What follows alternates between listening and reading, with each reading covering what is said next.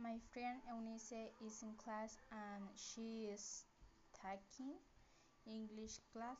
She doesn't have a favorite class because she thinks that maybe everything is online.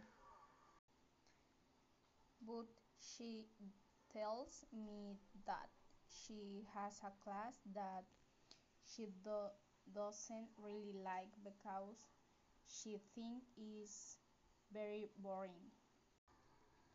But she also has a class that she likes a lot and she likes it because the material that the teacher presents in class is very interesting.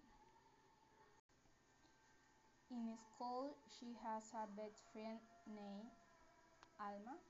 In her free time, she composes songs or goes out with her friends.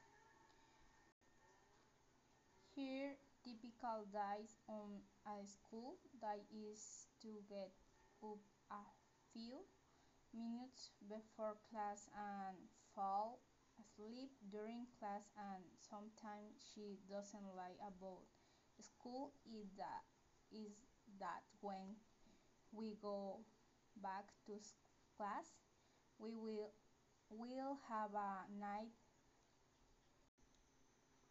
and as women it is very dangerous.